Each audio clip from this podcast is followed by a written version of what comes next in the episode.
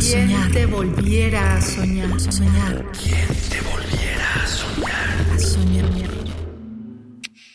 Trompa.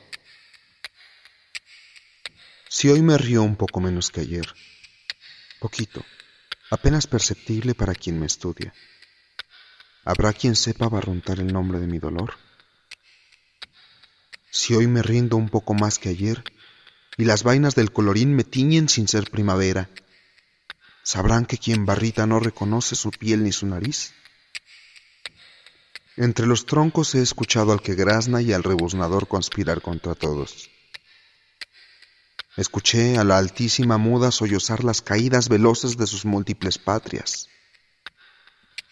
Nunca se detuvieron los silbidos que se oían al fondo de este mundo en eterno movimiento.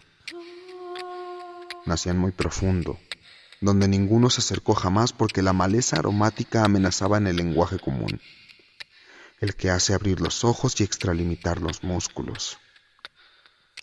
Y claro, todos conocimos al que ladraba distinto nos mostró la risa. La imitamos. Con promesas de multitudes risueñas nos hizo salir del humedal donde cada raíz conoció nuestros hábitos.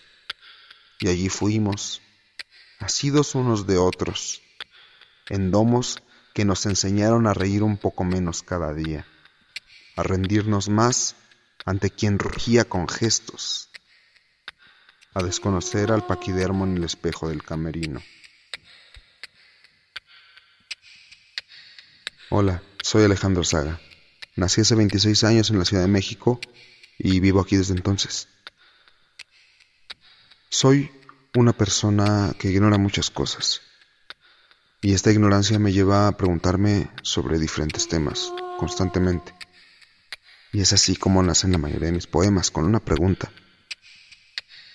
Entonces concibo la poesía como un método especulativo, con el cual puedo lucubrar sobre ontología, teología, muchísimo sobre política, esperando que al volver a leerlo tal vez las cosas humanas tengan un poco más de sentido.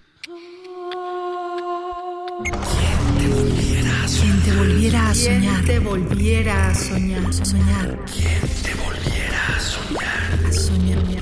Radio UNAM. Experiencia sonora.